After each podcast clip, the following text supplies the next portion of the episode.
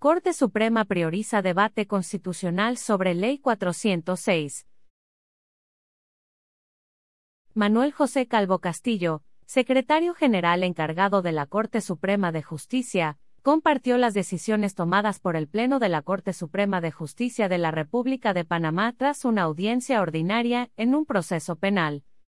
Tras analizar las demandas de inconstitucionalidad contra la Ley 406 del 20 de octubre de 2023, Calvo Castillo enfatizó el compromiso de la Corte Suprema para dar prioridad a estos casos. Destacó la dedicación al análisis constitucional y convencional de las demandas, reafirmando la seriedad con la que se están abordando. El secretario general anunció que, al concluir los plazos de alegatos en dos de las causas pendientes, el Pleno convocará una reunión plenaria el 24 de noviembre del año en curso.